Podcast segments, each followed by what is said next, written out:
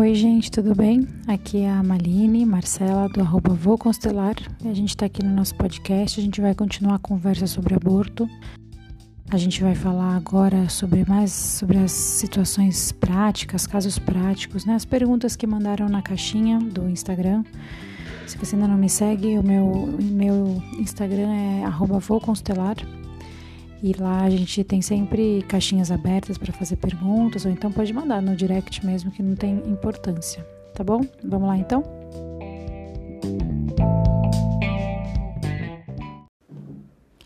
Então, a primeira coisa que eu acho importante a gente falar, né, lembrar sempre é que quando a gente fala aborto, a gente também está incluindo tanto o aborto espontâneo ou com aborto provocado, é, perdas gestacionais de repetição ou não, perda gestacional única, embriões congelados, né? Isso é muito importante, quase sempre deixado de lado, né? Embriões congelados, tanto os que os, os, simplesmente congelados ou aqueles que foi feito a implantação e não foram, né, não seguiram em direção à vida, enfim, né? Gravidez ectópica, tudo que é em lugar não útero, né? Por exemplo, a gravidez tubária nas trompas é, o ovo cego, né? Gravidez anembrionária. que mais?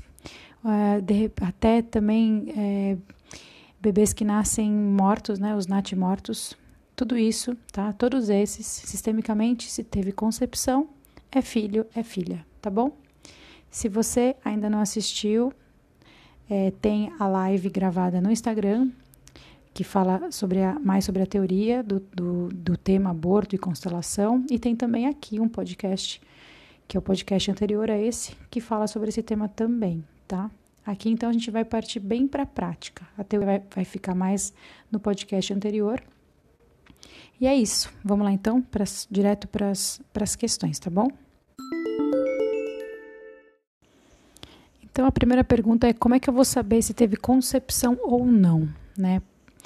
É, eu falei um pouco disso na, no podcast anterior, mas é bem aquilo, só abrindo o sistema que a gente descobre. E como que a gente vai descobrir, né? Então você vai lá, você vai escolher um boneco. Eu faço as constelações sistêmicas individuais online com bonecos. Então, no meu caso aqui, né, no nosso caso. Você vai lá, você vai escolher um boneco para representar todos os seus filhos. Inclusive os que você não sabe, né? E você vai sentir exatamente o que esse bebê sente. Normalmente, quando a gente não reconhece um aborto como sendo filho, o que, que acontece? O boneco passa a, né, a, a ideia de ficar meio de lado no sistema. Ou então a pessoa fala coisas tipo, ah, esse boneco pertence, mas não pertence, né? Fica meio dentro, meio fora. Coloca ele ali em cima do muro, sabe? Então a pessoa tem essa sensação de ser invisível, né? Esse boneco no caso esse filho, né, que o boneco é o representante desse bebê, né?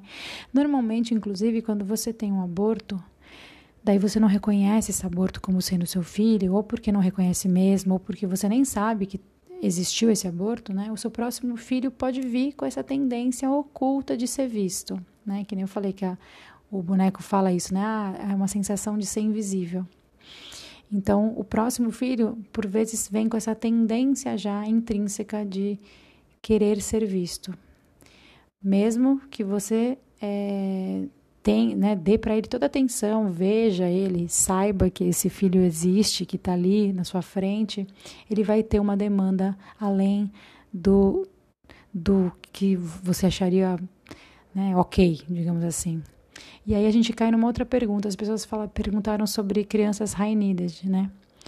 E que é um termo em inglês, né, que significa isso, né? São crianças que têm alta demanda de atenção dos pais, da mãe em especial, né? Não sei se você já ouviu falar desse tipo de, de criança, bebês até, até mesmo é, até antes disso, né, como recém-nascido, desde o comecinho da vida deles, eles já apresentam uma demanda da mãe que é imensa. E a mãe fica com aquela esperança, entre aspas, de que uma hora vai passar, de que com o tempo vai passar e aquilo não passa.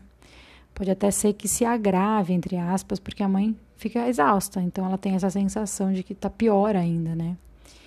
Isso pode ser resolvido em um atendimento, lógico, se a causa for sistêmica, né? Então, o, porque o, que, o que, que pode acontecer, tá? Então a pessoa vai lá, ela engravida, aí ela perde espontaneamente ou provocou a, a perda, enfim. Daí tem esse bebezinho ali que é o filho, né? Mas ele não é reconhecido como filho. Daí nasce um filho vivo. E esse filho vivo, ele já vem de fábrica com essa sensação de não ser visto. Mas tudo isso acontece sistemicamente para que o sistema veja esse aborto, veja esse bebê. O que pode acontecer também nesses casos é que o aborto que deu origem a esse high needed, né, a essa criança que tem essa demanda por atenção, provavelmente pode não ser a raiz da questão toda, tá? Pode ser algo anterior a ela, mas tudo isso já é uma dica, né? Já é um indício de que algo ou alguém nesse sistema não foi visto e que tem que ser visto, tá? Então, é, teve essa pergunta, né? Como é, que, como, é que, como é que eu sei se teve a concepção ou não, abri, abrindo o sistema, e essa outra pergunta dos bebês high needed, né? Vamos então para a próxima. Na próxima pergunta fala assim: o que muda o filho ser o quinto e você tratá-lo como sendo o primeiro? Qual o problema disso? Essa pergunta eu acredito que tenha vindo por conta de, uma, de, uma, de um exemplo que eu dei na, no podcast anterior, na live anterior que eu fiz no Instagram, é, em que eu dou esse exemplo, né? Fala assim: vamos supor que você tenha perdido quatro, ou enfim, no, no exemplo aqui, né? Vamos supor que você tenha perdido quatro, quatro bebês antes, abortado, por diversas razões, não, não importa agora, tá? Quatro perdas gestacionais. E aí você, é, aí você engravida pela quinta vez e nasce esse bebê. Então esse bebê ele não seria o primeiro filho seu, ele é o primeiro filho seu que nasceu com vida, certo? Mas ele é, ele, ele sistemicamente ele ocupa o lugar do quinto filho. Aí a pessoa pergunta, né? O que que muda isso? dele ser o quinto e eu tratá-lo como o primeiro. Qual seria o problema disso, né? Então, o filho que é o primeiro, ele tem prioridade aos demais. Então, ele veio primeiro, né? Então, os outros filhos devem ser cuidados por ele, né? Não que precise, mas assim, se alguém, se algum irmão tiver que cuidar de outro, é o mais velho, né? Ainda que seja um mais velho, assim, não é que o, o único mais velho, o primeiro filho tem que cuidar de todos os outros. Mas em termos, né, de que ele tem, teria mais obrigações com relação a todos os outros quatro filhos do que o quinto filho, por exemplo, né? E, e esses outros filhos devem respeito também à posição dele, de que é, é o irmão que está mais tempo dentro do sistema. Então, esse respeito não necessariamente é, né, é, é, tem até uma, um, uma frase que eu repito muito que é isso. No sistema, o amor e o respeito não são sentimentos, são posturas. Né? Então, é, esse respeito é, ao, ao, ao, lugar que esse irmão ocupa, tá? É, e outra, sistemicamente, a morte dos demais irmãos não transforma o quinto filho no primeiro filho, né? A posição que esse, que esse quinto filho ocupa é sempre a mesma, é a posição dele, ele é o quinto filho, né? Não tem porquê, não tem essa de que, ah, por mais que tenham vários irmãos, né? É só, é só a gente pensar no exemplo assim, sei lá, tem um monte de irmão, é, você é a mais nova, se falecem todos os outros irmãos, você não se torna a filha mais velha.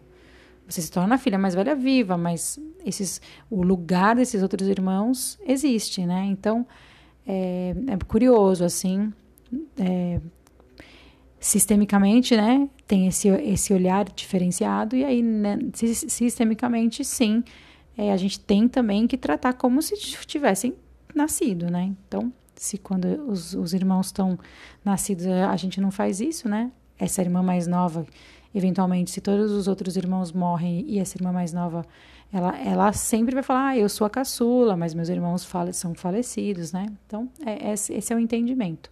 Eu vou dar exemplo, tá? Uh, saiu essa semana no jornal, na, então foi na essa semana, enfim, foi no finalzinho do mês passado, no finalzinho de março de 2021, né, saiu no El País, um jornal espanhol, é, que uma matéria sobre as irmãs, né, mais novas do Van Gogh, o pintor holandês, para né? Então, se você não sabe, eu tenho uma trilogia sobre a vida do Van Gogh, são três vídeos, né, uma trilogia uma fofoca sistêmica básica, em que eu faço uma análise da vida do, do pintor sob o prisma da constelação. Então, o Van Gogh ele era o filho mais velho, um filho de substituição, né? O, o irmão mais velho dele morreu no mesmo dia em que ele nasceu, de um outro ano, né? No, um ano depois. Então, assim, é, vivo, ele era o filho mais velho, mas ele tinha esse irmão que era mais velho do que ele, que tinha falecido um ano antes do nascimento dele. Esse irmão tinha o mesmo nome que ele, vai vendo, né? Enfim, mas aí a irmã mais nova de todos eles, né, aos 40 anos, foi internada numa clínica para doentes mentais e teve um final de vida tristíssimo. Então, essa irmã mais nova foi quem ficou com a incumbência, né, de cuidar dos pais até que os pais morressem.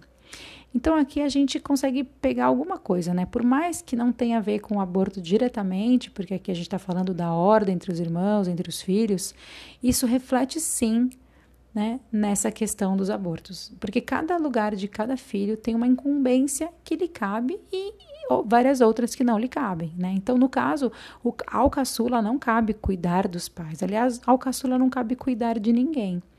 Quantas, quantas caçulas, é mais comum com mulher, né? Quantas caçulas que a gente conhece que acabam com essa incumbência, né? Aí a gente consegue até ver, você pode pegar os exemplos das pessoas que você conhece, que cuidaram dos pais, você pode ver que a vida delas provavelmente, eu estou generalizando, porque cada sistema é um sistema, mas provavelmente a vida delas não seguiu. Às vezes a pessoa não se casa, ou se casa e não tem filho, ou profissionalmente, enfim, né? Mas aí, então, a gente já falou disso em outra, em outros podcasts, em outras lives, é só procurar. Tem vídeo também e podcast falando sobre a ordem dos irmãos, que é bem legal esse tema. Mas é isso, entende? Então, se eu coloco o meu quinto filho como sendo o primeiro, eu vou, por exemplo, nesse exemplo aí, achar ok que ele faça as coisas que não cabe ao caçula. Só que no fundo, no fundo, ele é o caçula, entende? Então é mais ou menos isso. Fica difícil um pouco a gente conversar, porque a gente está no mundo das ideias aqui, a gente não está dentro de um sistema, então a gente fica confabulando sobre hipóteses né? Só abrindo o sistema que a gente consegue ver exatamente o que aconteceu naquela situação, mas seria mais ou menos por esse lado, tá certo? Então aqui a gente tem um relato, né? A pessoa fala assim: "Eu provoquei um aborto, eu tinha um namoro conturbado, eu era bem nova, 20 anos". E é isso, a pessoa apresentou, né? Primeiro eu sinto muito, é muito difícil, eu não consigo nem imaginar é, né, eu tive perda gestacional, perdas gestacionais, mas quando a gente tem que tomar uma decisão assim, né? Então, nesse caso, aparentemente é aquilo que a gente falou no podcast anterior, no que a gente fala sobre essa questão do, de se encaixar na exceção da exclusão do ascendente que mata ou tenta matar o descendente, né? Isso é, é, essa exceção é algo muito pontual, né? É uma exceção a toda a regra sistêmica. E por quê? Porque para que essa exceção se encaixe, é necessário que exista o desejo, a vontade pura e simples de matar, né? Ou no mínimo o dolo eventual, né? A advogada aqui entrando em ação. É, mas esse dólar eventual, né, de eu vou fazer, se morrer, morreu. Mas mesmo, mesmo esse dólar eventual aí tem que ver muito no caso a caso. Por quê, né? Você, é só ver do próprio relato. 20 anos, namoro conturbado, isso já dá vários indícios de que não teria algo a ver com aquela criança, teria a ver com a situação, com o, o entorno. Então, pela minha experiência de atendimento, esses casos costumam funcionar como um chamariz para outras questões. Mas lógico, reitero aqui, só caso a caso que a gente consegue descobrir se é isso mesmo ou não, tá? Qualquer dúvida, estou à disposição. Mais um relato aqui. Eu nunca passei por isso, mas minha mãe teve um aborto espontâneo e ela está ligada a ele, dizem. Olha que interessante, né? Primeiro, sinto muito pelo teu irmão, pela tua irmã, pela tua mãe, principalmente, né? Por, e quando você fala para ela estar ligada a ele ainda, a esse aborto, provavelmente que a vida dela dá alguns indícios, a vida dela e eventualmente dos filhos também, emaranhados, né? Depois, se quiser contar um pouco mais, a gente pode falar disso. E também queria entender um pouco sobre esse. Dizem, né? Dizem que ela está ligada. Queria entender quem que dizem, tá bom? Eu achei. É, acho que aqui vale a gente falar sobre um ponto importante, né? esse relato, né? A pessoa fala assim: eu nunca passei por isso, mas minha mãe tá ligada a isso até hoje. Então a pessoa que escreveu já é uma adulta, lógico, e ela, ela como filha sabe que a mãe teve um aborto. Então, obviamente, a mãe também sabe. Né? Então, isso me remete a, a várias situações que eu mesma vivi já e que eu presencio, né, tem bastante gente que segue o Instagram e aqui também, e que comenta, manda pergunta, participa. Eu amo. É, só que percebe-se um viés assim, como se só o conhecimento já bastasse. Então, nesse caso, vamos supor que fosse a própria mãe que tivesse enviado. Então, a mãe escreve? Ah, eu, eu fiz um aborto, eu estou ligada a ele faz X anos, é assim que eu me sinto. Aí venho eu e começo a falar um monte de coisa, essas coisas aqui, né? Ah, ó, tem que reconhecer, tem que reconhecer como filho, no coração, tem que colocar na ordem, piriri poraró. Aí a pessoa pega essas informações e ela fala, ah, então tá bom, ah, então olha, eu reconheço, tem que reconhecer, né? E acha que já fez a sua parte. Só que não é bem assim, né? Se você fez isso e não deu em nada, as coisas continuaram do jeito que elas estavam, é porque não teve um reconhecimento mesmo ali, né? Então, pegar informação é ótimo, é o primeiro passo, né? Só que eu gosto de dar esse exemplo. É como quando a gente começa a dizer, ah, eu tenho que comer mais saudável, né? Eu tenho que ter uma qualidade de vida melhor. É, Alguém tem dúvida do que é saudável e do que não é saudável, né? A gente pode fechar os olhos e repetir: ah, mais legume, mais verdura, menos doce, menos fritura, beber água, atividades físicas regulares, dormir cedo. A gente sabe de, de tudo isso, a gente tem todas as informações sobre isso. Só que o que, que a gente faz com elas? Nada, né? Ou melhor, a gente se culpa, porque você vai comer o doce na madrugada, você vai falar: meu Deus, não estou nem dormindo cedo tô mandando ver um doce, né? Pega um doce frito, tipo, já três coisas em, que você não devia estar tá fazendo em uma tacada só. Então, ter a informação é excelente, mas o que a gente vai fazer com isso?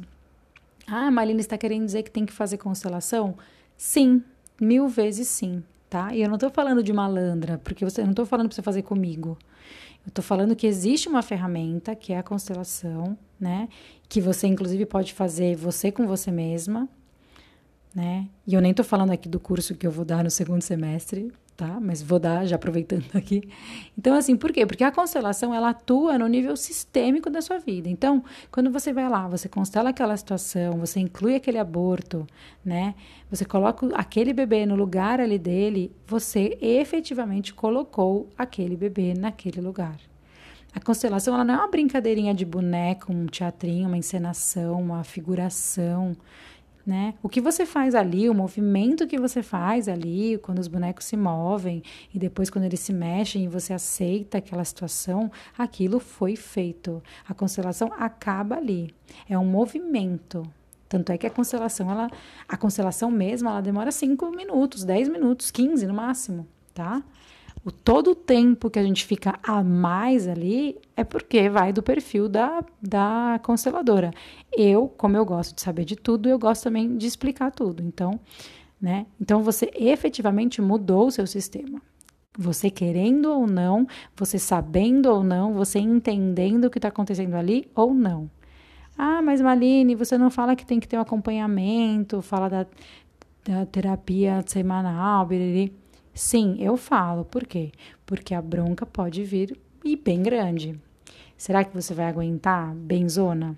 Ou será que nessas você vai querer correr de volta para o lugar que você estava ocupando e que não é o seu?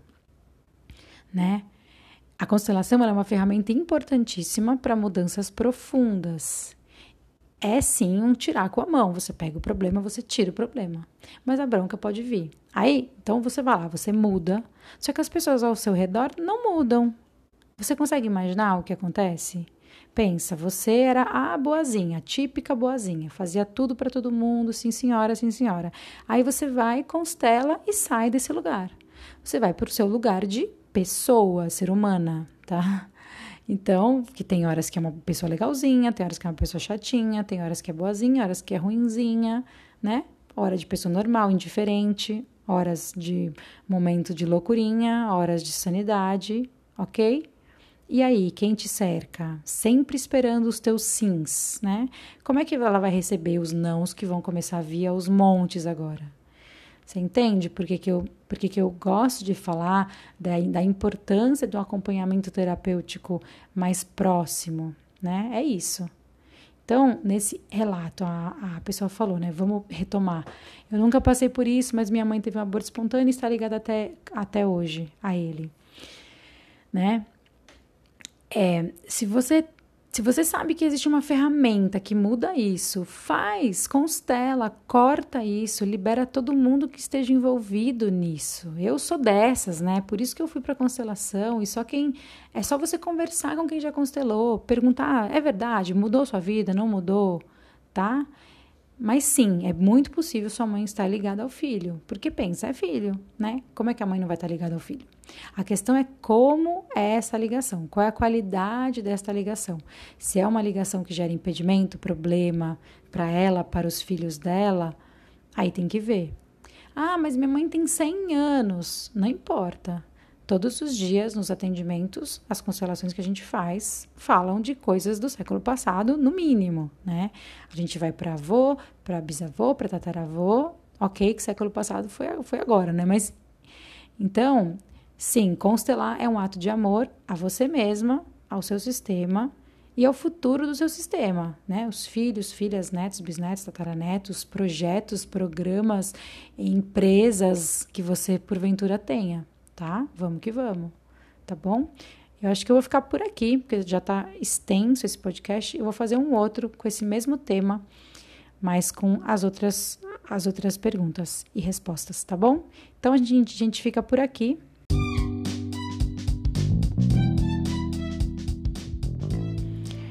Então a gente fica por aqui e a gente volta daqui a pouquinho com o restante das perguntas, tá bom?